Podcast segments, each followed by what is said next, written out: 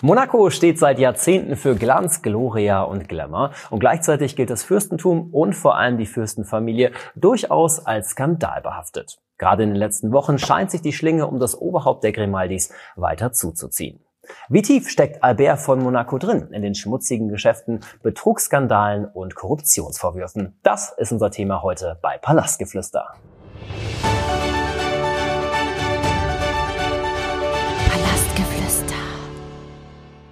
Und was wäre Palastgeflüster ohne meine Kollegin Larissa Jäger, unsere bunte.de Royals-Expertin? Schön, dass du dabei bist, Larissa. Hallo, Tom.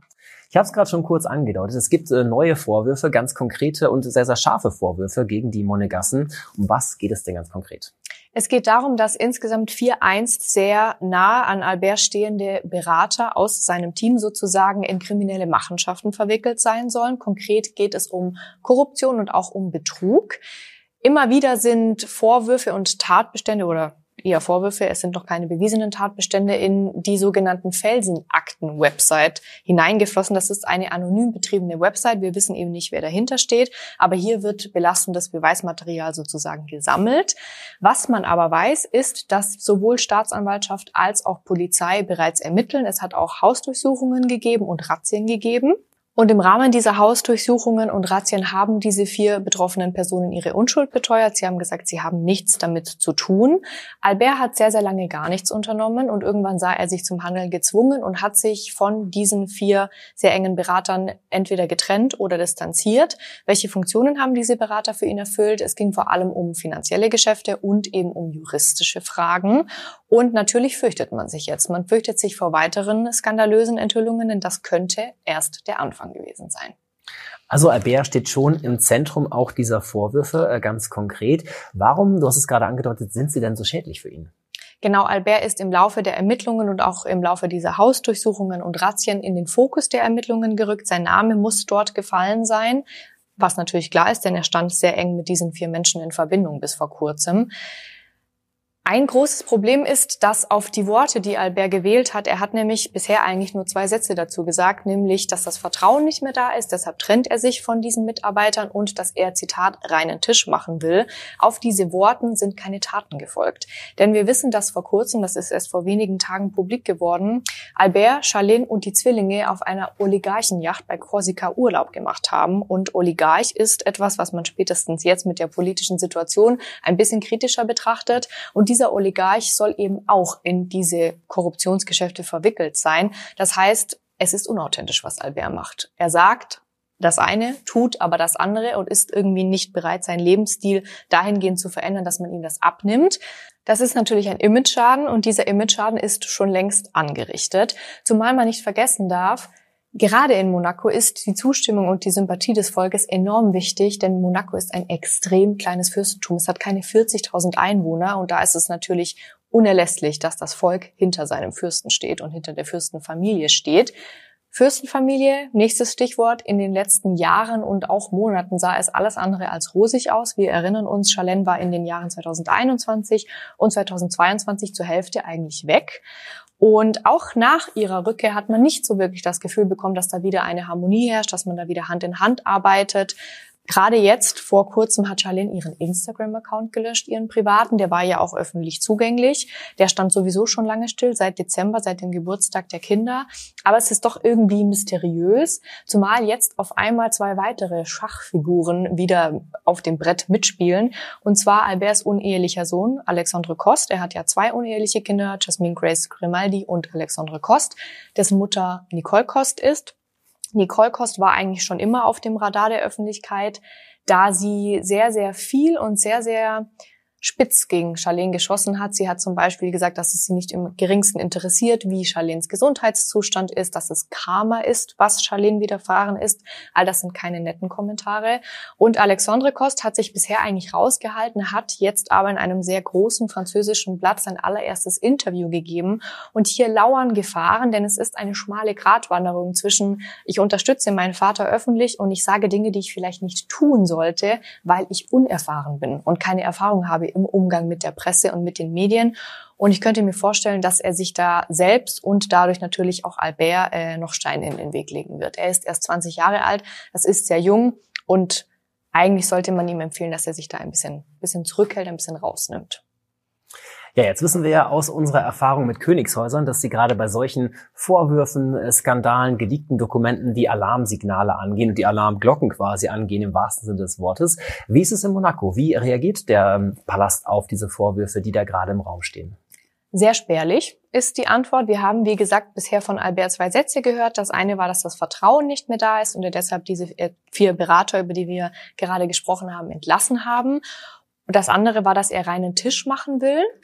Und das Problem ist, es fehlt so ein bisschen ein öffentliches Statement. Die Briten zum Beispiel, Charles und Camilla, sind da sehr, sehr gut. Sie gehen immer auf Vorwürfe ein, sagen, dass sie diese Vorwürfe sehr ernst nehmen, dass sie intern geprüft werden. Ob das dann wirklich getan wird, ist eine andere Geschichte. Aber dass man der Öffentlichkeit zumindest das Gefühl gibt, dass da eine Sensibilisierung stattgefunden hat. Das ist so nicht passiert.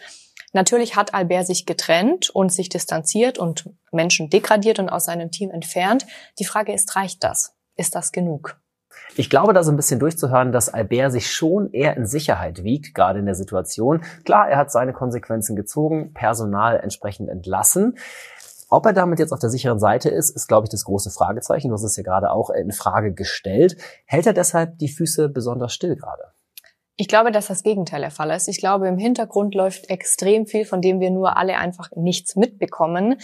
Albert geht vielleicht ein bisschen anders vor als bei dem letzten großen Skandal, bei der letzten großen Krise, nämlich als Chalene weg war. Hier hat er sich extrem weit aus dem Fenster gelehnt. Er hat äh, regelmäßig Interviews gegeben und immer wieder Versprechungen gemacht, die er nicht halten konnte. Mehrmals hat er angekündigt, Chalene sei auf dem Weg der Besserung, Chalene kommt bald zurück. Ich gehe davon aus, dass sie in XY Tagen, Wochen, Monaten zurückkommt. Nichts davon ist eingetreten, denn im Endeffekt ist Chalene auch nach einem Jahr noch nicht wirklich zurück gewesen. Erst dann hat sie angefangen, langsam wieder ihre Termine wahrzunehmen. Und ich glaube, aus diesem Verhalten hat er gelernt. Zumal man ja, wie ich eingangs auch schon sagte, nicht das Gefühl hat, dass da wieder alles im rosigen Bereich ist und der Familienfrieden wieder gerade hängt, sozusagen. Im Gegenteil, man hat dieses Gefühl, man hat immer noch diesen Zweifel, ist da wirklich alles in Ordnung? Sind sie überhaupt noch ein Paar? Auch das weiß man gar nicht, zumal Albert ja die Thronfolge geändert hat und das zu Ungunsten von Charlene. Auf genau den Punkt gehen wir nochmal ein. Thronfolge, da ist bei mir nicht immer so ein großes Fragezeichen. Wie ist eigentlich die Nachfolge bei den Grimaldis in dem Fall äh, geregelt? Die Nachfolge ist natürlich geregelt und abgesichert ähm, scheinbar seit dem Jahr 2022 anders als zuvor. Es sollen vor allem zwei Dinge gewesen sein, die Albert dazu motiviert haben, nochmal an seine Nachfolge ranzugehen, nochmal nachzujustieren. Das eine ist, dass er wohl fürchtet, dass er eventuell nicht mehr am Leben sein könnte, wenn sein Nachfolger, also Jacques, das 18. Lebensjahr erreicht. Albert ist ja schon Mitte 60 und Jacques ist noch keine zehn Jahre alt. Das heißt, er ist eher ein älterer Vater. Natürlich macht er sich zum Glück darüber Gedanken.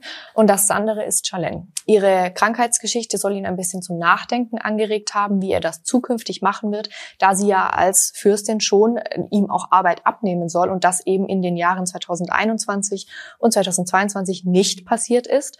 Und deshalb soll er noch einmal überdacht und äh, Änderungen vorgenommen haben. Und diese Änderungen besagen, dass bereits im Juli 2022 eine sogenannte neue fürstliche Verordnung in Kraft getreten sein soll, in der eben die neue Nachfolge von Albert geregelt ist durch einen sogenannten Regentschaftsrat.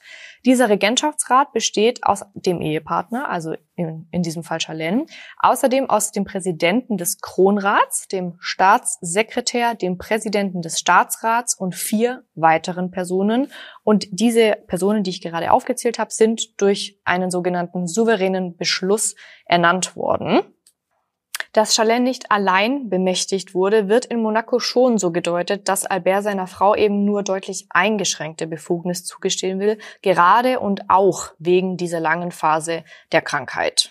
Außerdem hat Albert nochmal äh, nachgelegt und hat vor einigen Wochen erzählt, dass er die Zukunft des Fürstentums natürlich sichern möchte als Fürst und die wichtigen Entscheidungen diesbezüglich mit seinen Schwestern Caroline und Stephanie besprochen hat. Von Chalene war hier keine Rede und das kommt nicht weniger als einer öffentlichen Demütigung gleich.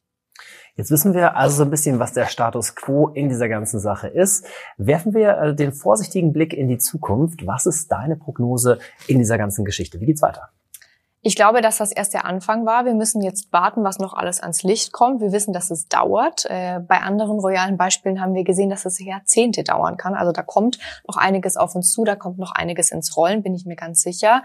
Für mich wird interessant sein oder am interessantesten sein, was die Hintermänner, die vier Berater tun werden. Zum Beispiel Juan Carlos hat das sehr, sehr schlau gemacht. Er hat die Menschen, die ihm geholfen haben, seine kriminellen Machenschaften zu verwirklichen, so sehr mit in den Strudel reingezogen, dass sie sich selbst belasten würden, würden sie auspacken. Also muss man hier abwiegen, wie verhalten sich die Männer? Gehen sie mit der Wahrheit ans Licht? Schützen sie sich selbst? Verweigern sie die Aussage? Beteuern sie ihre Unschuld? All das wird noch sehr, sehr interessant werden. Am Fürstentum selbst im Palast sehe ich Charlene und Albert weiter als verheiratetes Ehepaar. Was hinter den Kulissen stattfindet, darüber kann man nur spekulieren.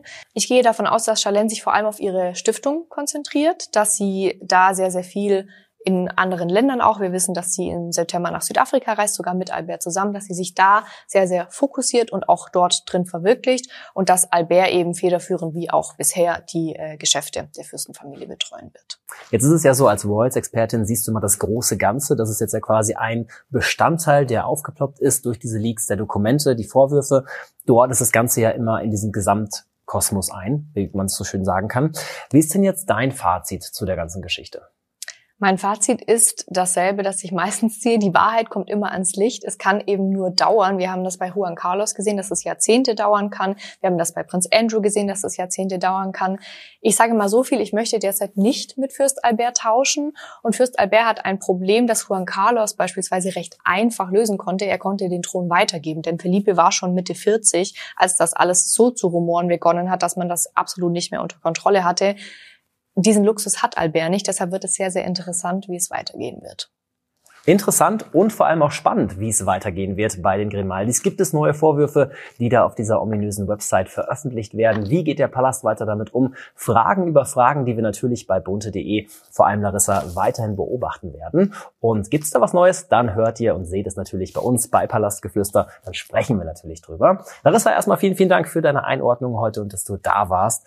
Und vielen, vielen Dank an euch fürs Zuhören und vor allem fürs Zuschauen. Wir sehen uns.